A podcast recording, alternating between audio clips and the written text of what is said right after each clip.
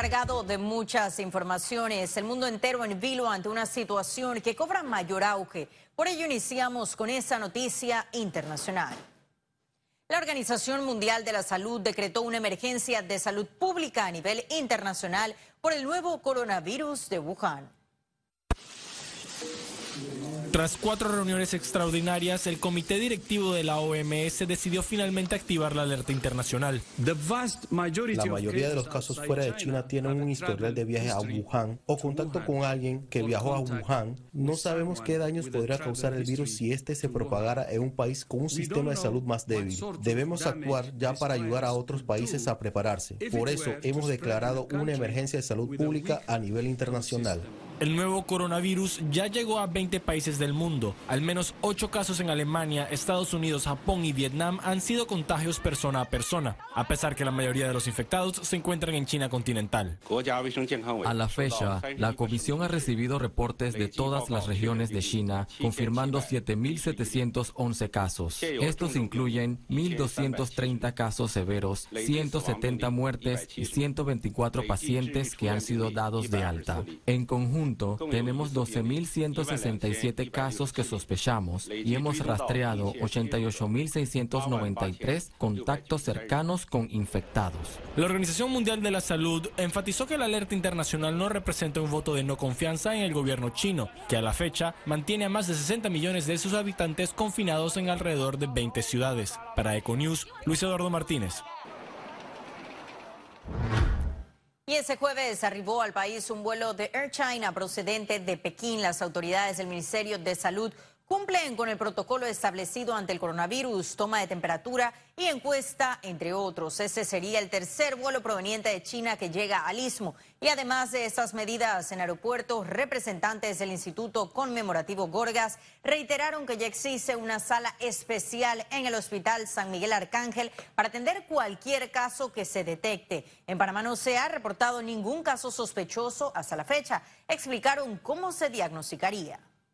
Lo que hacemos es que amplificamos un fragmento de coronavirus común a todos ellos y después lo por técnicas de secuenciación molecular lo tipificamos y podemos decir específicamente cuál es.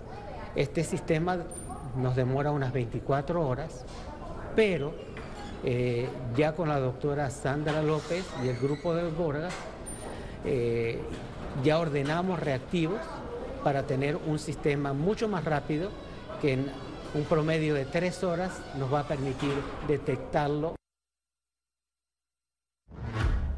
El director de la Caja de Seguro Social se comprometió a depurar la lista de morosidad a la institución tras una reunión con el Consejo Corrijo Nacional de la empresa privada. Veamos. Listo, presidente, ¿algo más? La prioridad en la caja de seguro social ya no es la morosidad, sino cómo enfrentarla. Así lo manifestó el director Enrique Lau. Nosotros estamos ocupándonos de que no exista morosidad.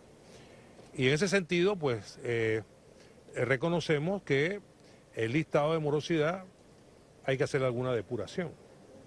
Pero al final del camino, eh, el que no quiere estar ahí, tiene que pagar. En una reunión con empresarios, la les pidió ponerse al día con su deuda a la institución. Eh, los que están ahí no le pagaron a la caja. El hecho de que esté inexistente porque cerraron, también pueden haber cerrado y abierto otra eh, con otra razón social, pero son los mismos dueños. Eso también pasa. El gremio aplaudió la propuesta de facilidades de pago. Totalmente de acuerdo con esa iniciativa. Es más, esto desafortunadamente lo debieron haber hecho en gobiernos anteriores. Eh, no hay peor eh, generación de fondos cuando existe una mala gestión de cobranza y eso es lo que ha habido, no hay una eh, gestión de cobranza oportuna. También discutieron sobre los estados actuariales y el futuro del programa de invalidez, vejez y muerte. Ciara Morris, Econews. Y avanzamos con más noticias. El Pleno de la Asamblea Nacional aprobó en tercer debate el proyecto de ley de imprescriptibilidad de los delitos sexuales contra los menores de edad. Ese proyecto fue presentado por el diputado independiente Gabriel Silva, quien señaló que además de establecer la no prescripción de los delitos de violación en contra de menores, esa ley aumentaría el tiempo de prescripción de 15 a 20 años en caso de mayores de edad y aumenta la pena de los diferentes delitos de abuso sexual de 3 a 5 años. 2018-2017 las denuncias de delitos de abuso sexual estaban alrededor de 6.000. De esas 6.000, 4.000 eh, son menores de edad. Y definitivamente que los menores de edad están en una situación de vulnerabilidad, eh, una situación de inseguridad y es importante apoyarlos. Este proyecto de ley no va a solucionar todos los problemas que hay de abuso sexual, pero es un inicio y un mensaje claro que está enviando esta asamblea. Continuamos. Especialistas recomendaron una mayor inversión en la primera infancia para transformar la educación en nuestro país. Panamá debe enfrentar el bajo nivel de lectura, fracasos escolares y falta de capacitación.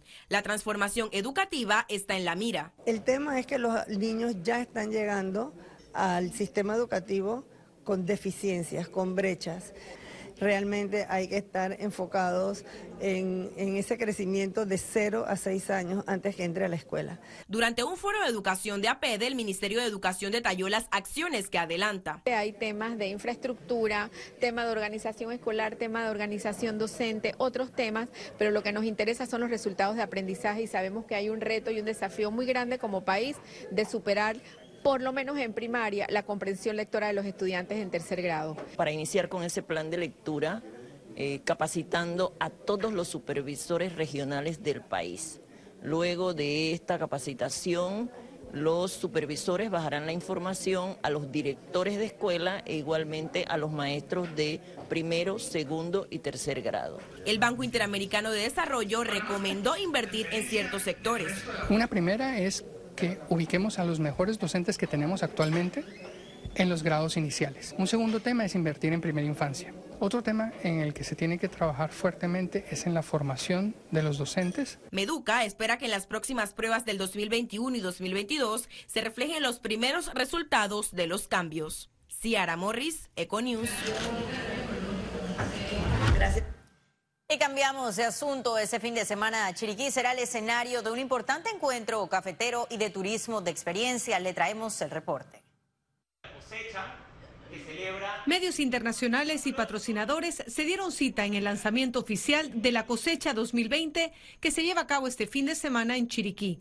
Su organizador Jorge Chanis nos cuenta en qué consiste este recibimiento. Estamos recibiendo a medios internacionales de Europa y de Estados Unidos y estamos teniendo el primer acercamiento con los cafetaleros que nos van a abrir las puertas de su casa y las puertas de sus fincas para mostrarnos el detrás de cámaras de el grandioso trabajo que es trabajar las tierras panameñas y el café de Panamá. También nos comentó sobre la importancia de este evento para desarrollar el turismo de experiencia en Panamá.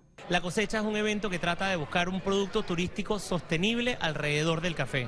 Invitamos medios internacionales de todos lados que vienen a Panamá a vivir la experiencia del detrás de cámaras y con sus artículos validar el por qué Panamá tiene el mejor café del mundo y el café más sabroso del mundo. Periodistas internacionales ya están en el país para reseñar lo que vivirán este fin de semana.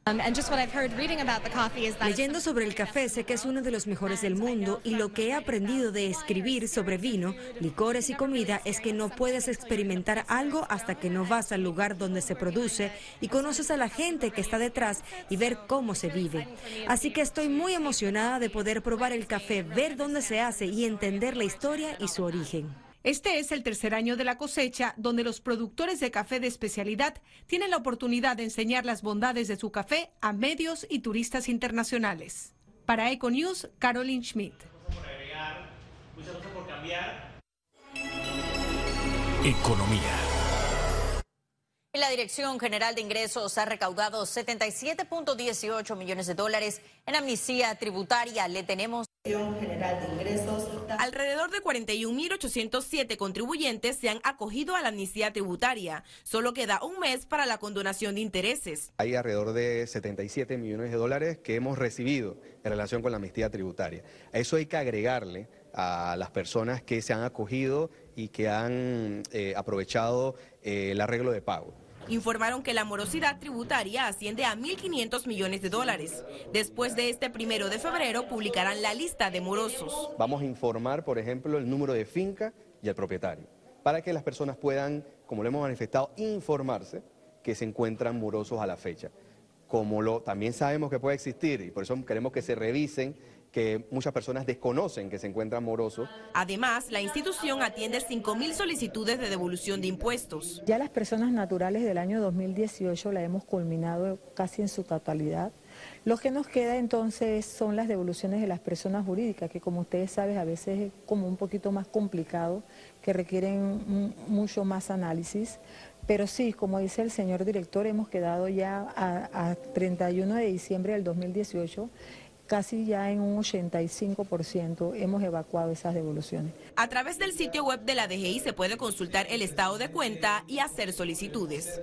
Ciara Morris, Econews. Conexión Financiera. Con las llamadas listas grises ya hemos experimentado el precio de la corrupción. Pero ¿cuánto cuesta la impunidad? Es lo que responderá en su análisis nuestro economista Carlos Araujo. Adelante, Carlos. Así es, Astrid. Sin temor a equivocarme, a usted, amable televidente, le han mentido. La mentira es costosa, monetariamente hablando, pero quizás hasta más dolorosa emotivamente. Ya hemos validado y costeado lo que la corrupción puede provocar en una sociedad pero tanto más aún en un país pequeño como el nuestro. Estamos claros ya en el costo de la mentira y el de la corrupción, pero ¿y el de la impunidad? Más allá de esa sensación de impotencia o de frustración cuando los malos se salen con la suya, el no tener certeza de castigo puede afectar severamente la economía del país más rico de la región. Gafi nos mantiene en listas porque se sorprende al no ver condenas por lavado de dinero. Mientras la OCDE no entiende cómo es que no hay herramientas que permitan identificar a evasores de impuestos internacionales. Los inversionistas se asustan, críticas al sistema bancario resurgen, abogados son acusados de ser laxos en el manejo de sus clientes. Todos estos comentarios de una u otra manera perjudican financieramente al país. Procuremos que la impunidad desaparezca pronto y nos permita crecer por un sendero de paz y prosperidad como sociedad y como un país. Muchísimas gracias, Carlos, por tu análisis. Nosotros continuamos con un resumen de la jornada bursátil de ese jueves 30 de enero. Adelante.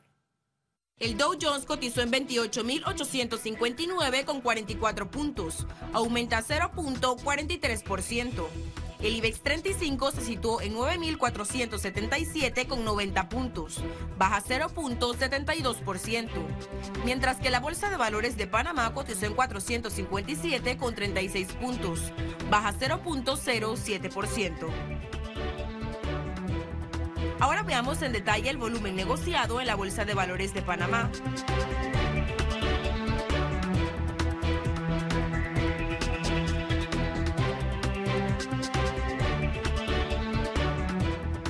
Total negociado 9.497.015 con 26 centavos.